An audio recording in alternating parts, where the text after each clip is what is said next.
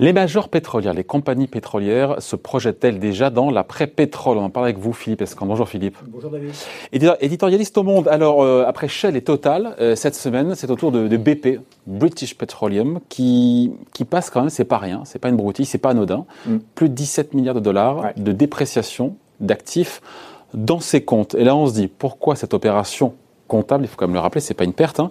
Et qu'est-ce que ça traduit? Parce qu'encore une fois, c'est pas anodin bah, Ça traduit que la, la, la, la richesse, c'est-à-dire les actifs que possède British Petroleum, euh, ils, ont, ils, ils, vont baisser de près de 30%. En fait, euh, ce sont des, des, gens qui travaillent sur le très long terme, les compagnies pétrolières, donc elles font des projections, évidemment, qui sont parfois démenties euh, en, en, général, mais enfin qui sont des projections qui leur permettent de, de, de, de préparer, d'établir leur stratégie. Et euh, sa projection, c'était euh, à l'horizon 2050 un, un, baril de dollars qui, en moyenne, sur la période, serait de pétrole. À, ouais. Pardon, oui. oui euh, mmh. qui en moyenne serait euh, de 70 dollars le baril. Et ils l'ont revu à la baisse. Et ils l'ont revu en disant non, finalement, ça sera que 55 dollars. Alors, c'est, euh, ça paraît pas grand-chose, mais en fait, ça, ça, ça, ça dévalorise euh, évidemment euh, l'actif pétrolier de BP et ça traduit ah. derrière le fait que les compagnies pétrolières ne croient plus à un retour du pétrole cher. Donc, ces, donc, ces 17 milliards, c'est encore une fois le passage d'un pétrole en prévision pour BP de 70 à 55 dollars, boum, ouais. appliqué à, à, toute leur production, toutes leurs réserves, tout. Leurs réserves, voilà. Moins value, enfin moins value, encore une fois, dépréciation comptable.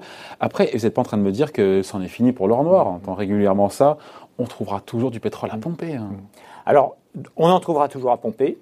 Et on en trouvera d'autant plus facilement à pomper qu'il y en a toute une partie qui ne sera jamais pompée. En fait, euh, cette idée qui a été parfois répandue à un moment donné euh, qu'on allait euh, épuiser les ressources il y aura plus une pétrole, goutte de pétrole, il n'y aura plus une goutte de pétrole et tout. C'est du pipeau, C'est complètement faux parce que euh, c'est juste une question de prix. C'est-à-dire qu'à 50 dollars, euh, ou 55 dollars, il y a une très grosse partie de la production mondiale qui n'est plus rentable. L'offshore profond euh, au large du Brésil, les sables bitumineux euh, au Canada, euh, l'offshore même dans, dans, dans, le nord de, de l'Atlantique, euh, sans parler des projets de type arctique ou autre. tous ces projets-là. À 55 dollars, on n'est même pas à 55, fini, on est à 40 aujourd'hui. Hein. Et, et, en plus, on est à, en plus, on est à 40. Ça, c'est une valeur moyenne, c'est-à-dire qu'on estime que si le, le jour où l'économie repartira, on ne sait pas dans quelques années, euh, et donc à ces cours-là, c'en est fini. Les prix à ces cours-là, c'en est fini de tout ce qui est euh, bitum, sable bitumineux. Euh, ouais. offshore profond, y, pétrole de schiste américain? Y compris le pétrole de schiste américain. C'est avec le pétrole de schiste américain, on sait très bien qu'en dessous de 50 dollars, il y a tout, et c'est ce qui se produit aujourd'hui, euh, il y a une grosse partie euh, des producteurs qui ne sont plus rentables.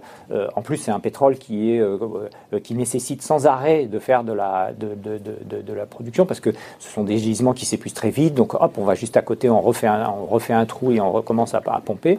Et, euh, et ce sont des, des, des, des, pétroles qui souvent se rentabilisent au-delà de 50, plutôt vers les, les, les 60 dollars. Donc, il y a toute une partie du pétrole américain euh, qui, en tout cas, c'est ce qu'estiment les, les majors pétrolières, euh, perdrait de, de, sa valeur. Donc on est entré à l'ère, vous l'avez écrit encore une fois dans le monde, à l'ère du pétrole low cost. Ça veut dire que l'or noir viendra essentiellement, surtout, mais pas seulement, bah, du Golfe parce bah, que là-bas, comme on dit, on tape dans le sol, exagère et euh, ça Voilà, hein. c'est-à-dire qu'effectivement, l'Arabie Saoudite, elle, elle sait faire du pétrole à moins de 20 dollars. Donc, ouais.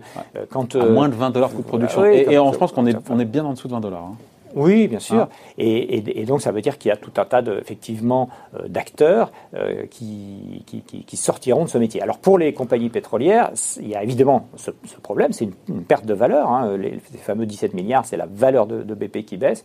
Et, et donc pour elles, c'est une incitation évidemment à aller euh, vers autre à chose. se projeter dans l'après. Voilà. Une... Et quand on les écoute, qu'est-ce qu'on entend euh, L'après, c'est quoi l'après pétrole? Qu'est-ce qu'ils veulent devenir? On entend tous plus ou moins la même chose. Être électricien, faire de l'énergie, euh, de l'énergie verte. et du gaz. C'est ça qu'ils nous disent en gros, c'est ça l'avenir des majors pétrolières C'est ça, c'est-à-dire on, dit en gros l'avenir, ça va être l'électricité. L'avenir c'est l'électricité, tout le monde est d'accord.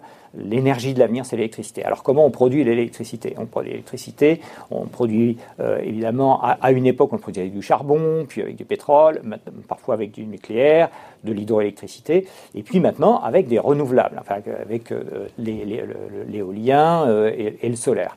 Et donc ces compagnies-là, elles disent, ben voilà, notre avenir, il sera en tout ou partie dans le, le, domaine des énergies renouvelables. Alors il y a une raison qui est effectivement de, changer de métier, donc euh, de, de, s'ouvrir de nouveaux horizons. Puis il y a une autre raison qui est que les, les, investisseurs et l'argent, il va maintenant en priorité dans le secteur des renouvelables. Les valorisations des compagnies qui sont parties à fond dans le renouvelable, comme Enel par exemple euh, en Italie, Iberdrola, euh, elles sont bien supérieures à celles des compagnies pétrolières. Donc, et, puis c'est la demande aussi, et puis c'est la demande de pétrole aussi qui est peut-être en train de changer et, avec, euh, euh, avec, une demande moindre parce qu'on va tous rouler de plus en plus a priori à l'électrique ou à, ou à l'hybride rechargeable. Quoi.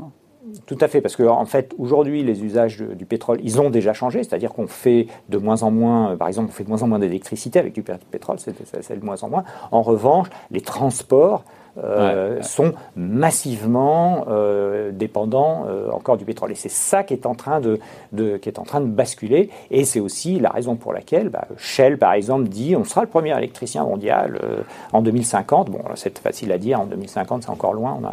Tout, le monde, ne pourra pas être euh, leader mondial. Euh, il y aura de la place pour tout le monde ben, dans l'électricité, dans, le dans le solaire. Dans le... Euh, quand on voit le statut d'EDF, celui des électriciens allemands, on se dit bah, c'est pas forcément un, boulot génial dans, la mesure où ces entreprises sont elles-mêmes en difficulté. Mais il y, a des cas, par exemple, l'électricien danois qui s'appelle Orsted, euh, c'était en fait la compagnie, euh, euh, nationale danoise, qui, est encore d'ailleurs, cotée en bourse, mais qui est encore en propriété en grande partie de, de l'État danois. eh bien, elle est sortie en 2018 totalement du pétrole et du gaz, et elle s'est spécialisée dans l'éolien offshore. Elle le fait que ça. elle l'a fait en premier, elle l'a fait peut-être en étant moins, moins mammouth aussi. Hein. Et voilà, alors c'est, une entreprise qui est un peu plus petite, enfin qui était déjà d'une, certaine taille, parce qu'il s'était créé notamment pour exploiter les, gisements de, d'Atlantique Nord. Mais euh, évidemment, c'est un acteur qui n'a rien à voir avec Shell, euh, BP ou Total, qui ont des actifs dans le monde entier.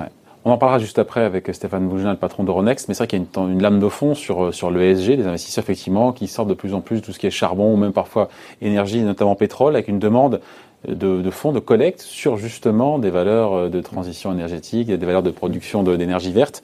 Et, euh, et, et c'est vrai que vous l'avez écrit, je trouve intéressant, c'est qu'on se dit mais pourquoi est-ce que les pétroliers, pour le coup, versent autant de dividendes? Et vous apportez la réponse?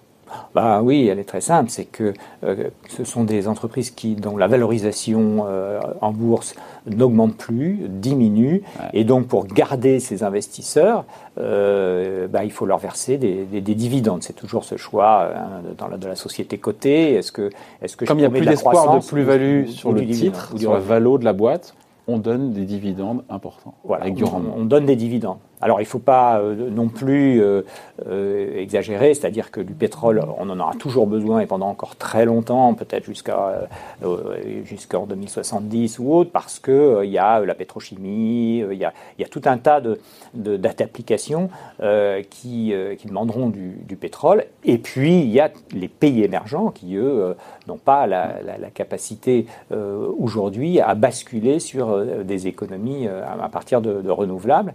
Et enfin, il ne faut pas oublier que les majors pétrolières dont on parle, là, les BP, même avec les américaines, ça représente à peu près 30% de la production de pétrole. Le reste, ce sont les compagnies nationales, saoudiennes, euh, algériennes, indonésiennes, etc., Et qui, qui font le, euh, qui, qui, qui, font l'essentiel des, des, ventes de pétrole. Les Russes aussi.